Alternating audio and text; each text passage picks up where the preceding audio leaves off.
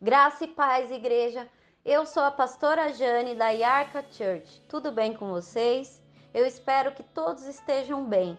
E quem não estiver, eu profetizo que em nome de Jesus as bênçãos do Senhor recaia sobre sua vida. Amém? Eu estou aqui neste podcast para trazer uma breve reflexão pelo direcionamento do nosso apóstolo Aguinaldo de Campos sobre Daniel, capítulo 10. O tema dessa ministração é Que Deus seja o primeiro. Quero falar sobre Daniel.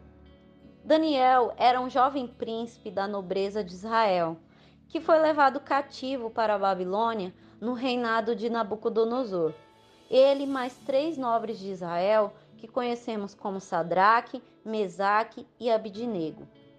Recomendo que você tire um tempo e possa ler todo o livro de Daniel, porque ele revela a ascensão de um jovem que ousou, mesmo com toda a circunstância adversa de estar cativo, num lugar totalmente pagão, que adoravam outros deuses, que faziam sacrifícios a outros deuses e com uma cultura totalmente adversa à fé de Daniel. Este jovem, ele não se permitiu contaminar-se, sempre colocando o Senhor em primeiro lugar. Quero dar alguns exemplos aqui para vocês. No capítulo 1, versículo 8, que diz: Daniel, porém, decidiu no seu coração não se tornar, se tornar impuro consumindo as iguarias do rei, nem com vinho especial servido à mesa real, e solicitou ao chefe dos oficiais permissão para se abster daqueles alimentos. Nesse versículo do capítulo 1, relata o posicionamento de Daniel a não se contaminar com os manjares do rei, porque eram consagrados a outros deuses. Quantas vezes nós deixamos de buscar a Deus primeiro e nos contaminamos com os manjares que são oferecidos no caminho, nos tirando do propósito de Deus. Não é mesmo? No capítulo 2, versículo 18, que diz: E lhes pediu que suplicassem ao Deus dos céus que tivesse misericórdia acerca desse mistério a fim de que ele e seus amigos não fossem mortos juntamente com os outros sábios da Babilônia. No versículo 18 do capítulo 2, relata mais uma vez que Daniel coloca Deus em primeiro lugar. E mais do que isso, é, ele leva também seus amigos a buscarem a Deus. E o resultado disso foi a revelação do mistério do sonho que o rei teve. Igreja, entenda. As respostas das nossas dúvidas, das nossas questões, dos nossos anseios estarão sempre em Deus. Como está escrito no livro de Jeremias, capítulo 33, versículo 3, que diz: Clama a mim e responder-te-ei e anunciar-te-ei coisas grandes e firmes que não sabes.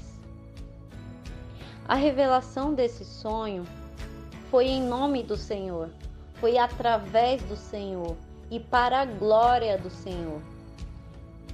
Fez com que Daniel fosse colocado por governador de toda a província da Babilônia, provando assim que Deus honra aqueles que o colocam em primeiro lugar aqueles que não se contaminam com toda a diversidade, com tudo que o mundo tem a oferecer, estão sempre em contato íntimo e sincero com Deus. Aqui eu dei dois exemplos em que Daniel colocou o Senhor em primeiro lugar. Mas em todo o livro de Daniel, vemos que Deus sempre é colocado em primeiro lugar. Então, chegando no capítulo 10, versículo 12, que diz: E o anjo prosseguiu me exortando: Não temas, caro Daniel, porque as tuas palavras foram ouvidas sim. Desde o primeiro dia em que aplicaste humildemente o teu coração, a fim de buscar entendimento diante do teu Deus, as tuas orações foram ouvidas, e eu vim em resposta ao teu clamor. Igreja, Deus escuta todas as nossas orações, mas nem todas ele responde. Mas por quê? Porque muitas vezes fazemos orações sem estar com o coração no Senhor, sem estar com o coração nas coisas que vêm do alto.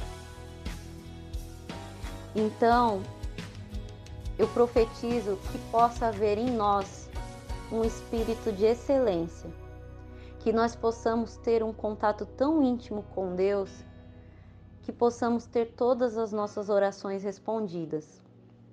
Busque a Deus em primeiro lugar. Tenha um contato com Deus antes de qualquer coisa, antes de qualquer situação. Que possamos recorrer a qualquer tipo de coisa. Que possamos achar ajuda em tantas outras. Mas o Senhor precisa ser o primeiro, porque é Ele quem nos traz paz, porque é Ele quem nos traz alegria, sabedoria, discernimento, coragem e força.